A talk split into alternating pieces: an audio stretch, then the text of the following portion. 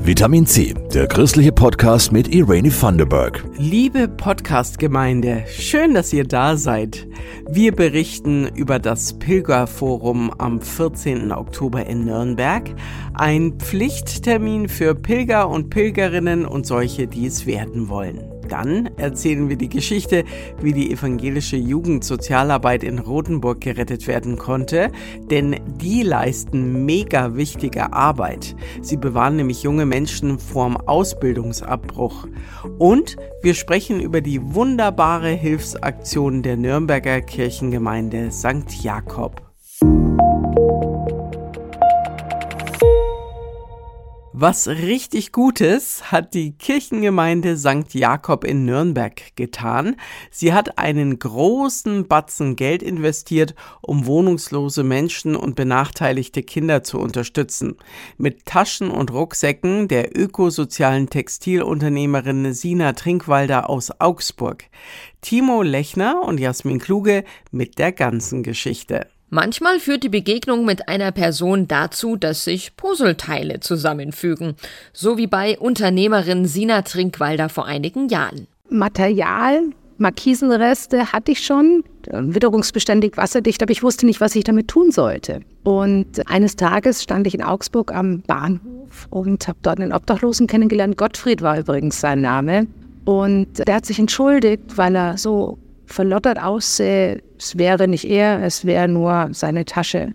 Zerrissene Plastiktüte. Und in dem Moment ging mir ja ganz schnell ein Licht auf und ich gesagt, Moment. So entstand die Idee der Bridgebags. So heißen die schicken Rucksäcke, die Trinkwalders ökosoziale Textilfirma seit 2017 herstellt. Und auf die Idee, diese Rucksäcke nach Nürnberg zu holen, ist wiederum Bernhard Fester gekommen. Der ist langjähriger Kirchenvorstand und Organist in St. Jakob. Denn als ich eine Reportage im öffentlichen Fernsehen gesehen habe über die Frau Trinkwalder, und sie beschrieb ihre Begegnungen mit Obdachlosen und dachte ich mir, unser diakonischer Auftrag ist eigentlich wieder dafür gemacht, dass wir uns da einschalten. Und so hat die Gemeinde diakonisches Geld investiert, das übrig geblieben war, weil wegen Corona keine obdachlosen Weihnachtsfeiern stattfinden konnten. Die Bridgeback-Rucksäcke gehen in die ökumenische Wärmestube und werden dort an Menschen verteilt, die solch einen gut gebrauchen können. Manuela Bauer leitet die Wärmestube.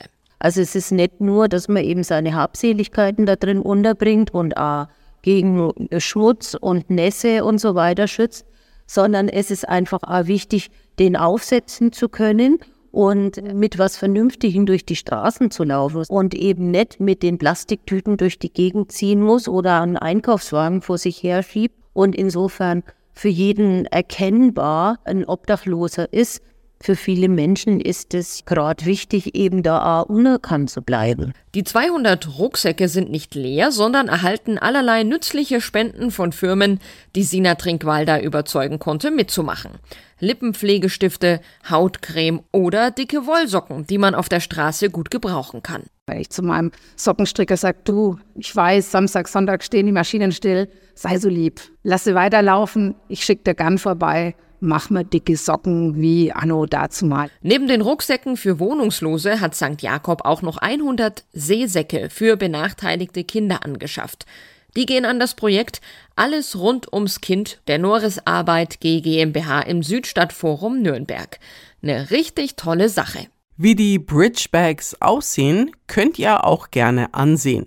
Wir haben sie euch verlinkt in den Show Notes zu dieser Folge Übrigens, wer solch eine Tasche für sich kauft, unterstützt damit die Fertigung von Taschen und Rucksäcken für obdachlose Menschen.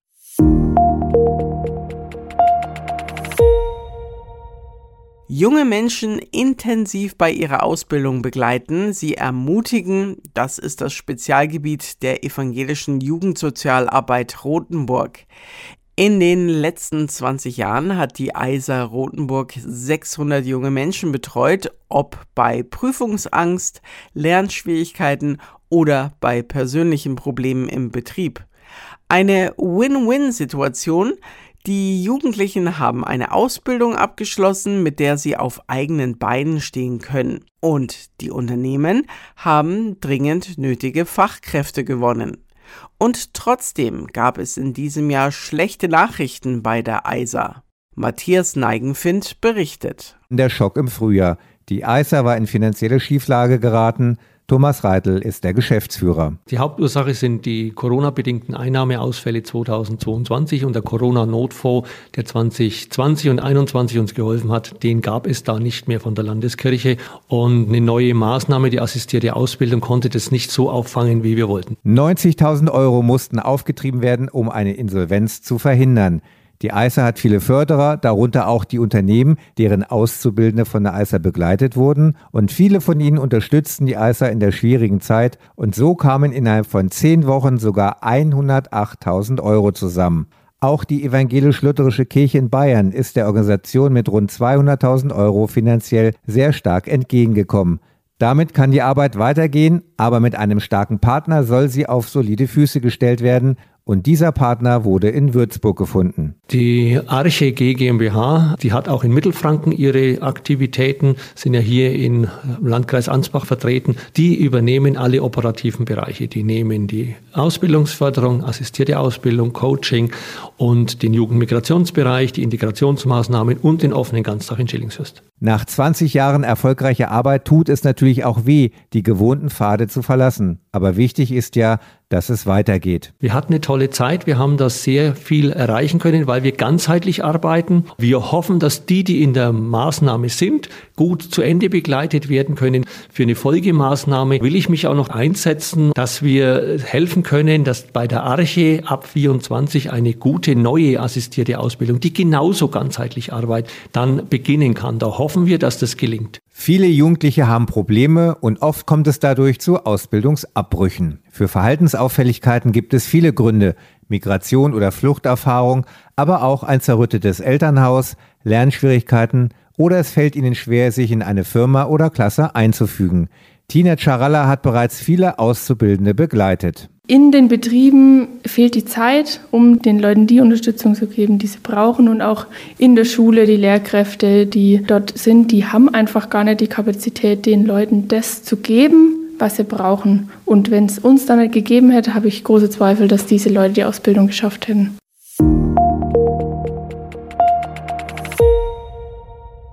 Es ist so eine Art spiritueller Sport, das Pilgern. Wegen einer Krise oder aus Neugier läuft jemand los, viele auf den Jakobspilgerwegen Richtung Spanien.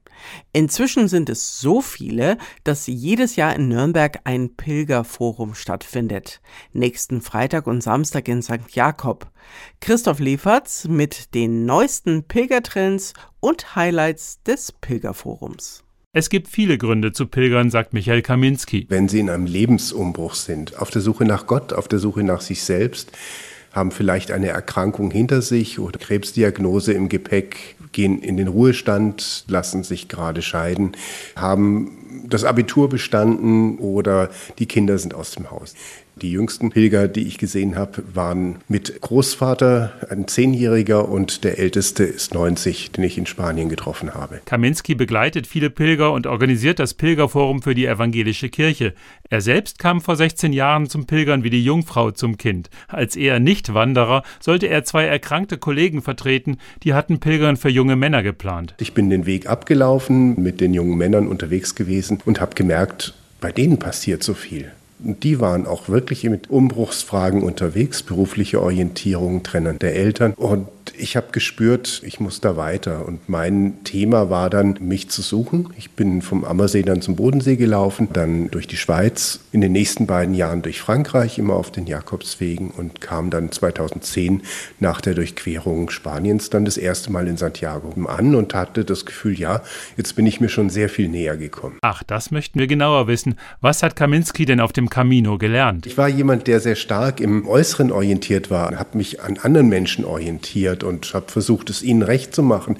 Und auch wenn ich sehr eindrücklichen Menschen begegnet bin auf den Wegen, habe ich doch immer mehr und immer besser darauf geschaut, dass ich mit meinen Bedürfnissen nicht zu kurz komme. Und das hat sich dann ins Privatleben zu Hause hineingespiegelt und auch ins berufliche Leben. Wen das jetzt inspiriert und er sie es denkt, ach, vielleicht wäre Pilgern ja was für mich, wie fängt man an? Natürlich kann man sich hier im Pilgerzentrum in St. Jakob über alle möglichen Wege informieren. Man kann von der Haustür losgehen. Gerade hier in Nürnberg gibt es mehrere Jakobswege. Aber in Spanien und Portugal sind die Wege auch super markiert. Es gibt viele Herbergen. Das Pilgern ist dort fast einfacher, sagt Michael Kaminski.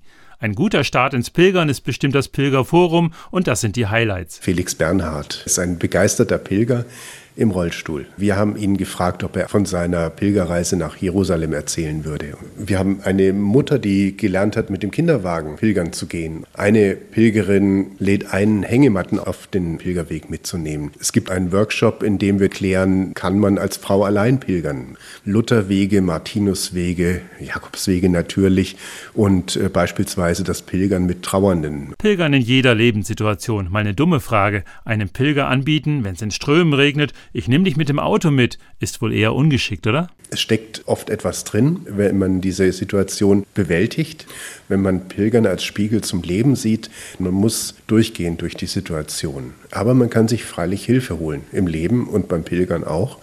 Und ich finde schon, dass man insbesondere, wenn es einem körperlich nicht gut geht, sich durchaus mitnehmen lassen kann. Ich mag es nur nicht, wenn Menschen sagen, ach, dieses Wegstück, das ist hässlich, vielleicht eine Vorstadt oder ein Industriegebiet, da nehme ich den Bus.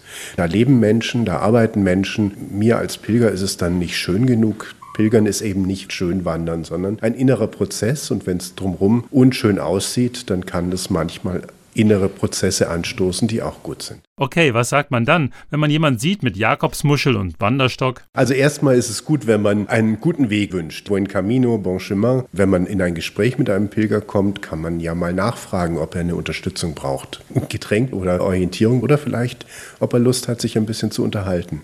Viele Pilger wissen auf die Frage, warum machst du diesen Weg, eine ganz eindrückliche Antwort zu erzählen. Liebe Leute, wenn euch dieser Podcast gefällt, dann tut uns doch einen Gefallen. Abonniert Vitamin C und lasst mal eine Bewertung da. Das geht eigentlich in jedem Podcast-Player. Vielen Dank euch und auch an Christoph Leferz und Jasmin Kluge für die Redaktion. Habt einen angenehmen Tag und macht's gut eure Irani. Das war Vitamin C, der christliche Podcast. Für Fragen oder Anmerkungen schreibt uns an pod-vitaminc.epv.de. Vitamin C, jeden Sonntag neu.